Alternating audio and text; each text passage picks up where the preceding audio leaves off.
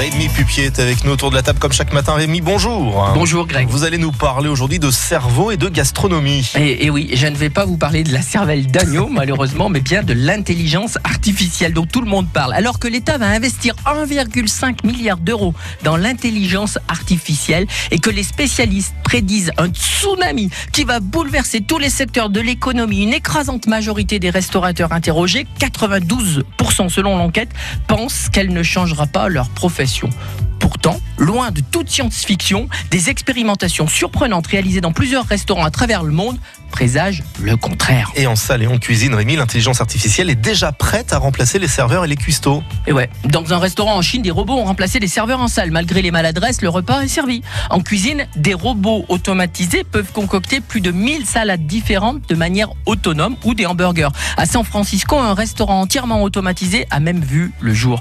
De quoi attirer une nouvelle clientèle?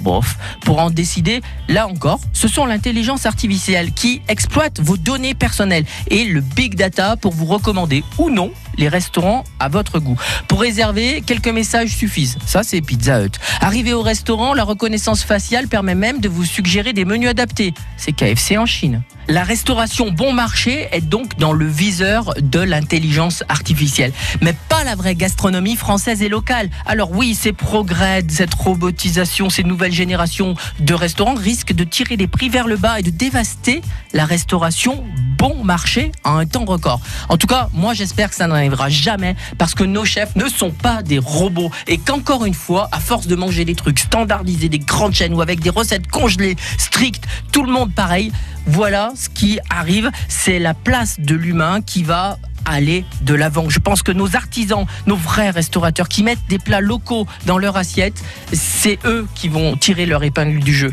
Vive le fait maison et vive la touch humaine. Et ça, c'est ce qu'il y a de mieux. C'est pas l'intelligence artificielle, c'est l'intelligence humaine, moi je dis. C'est ce qu'il faut. Compris. avant de manger. Régalez-vous. Merci et calmez-vous, Rémi. On vous retrouvera demain matin avec beaucoup, beaucoup de plaisir.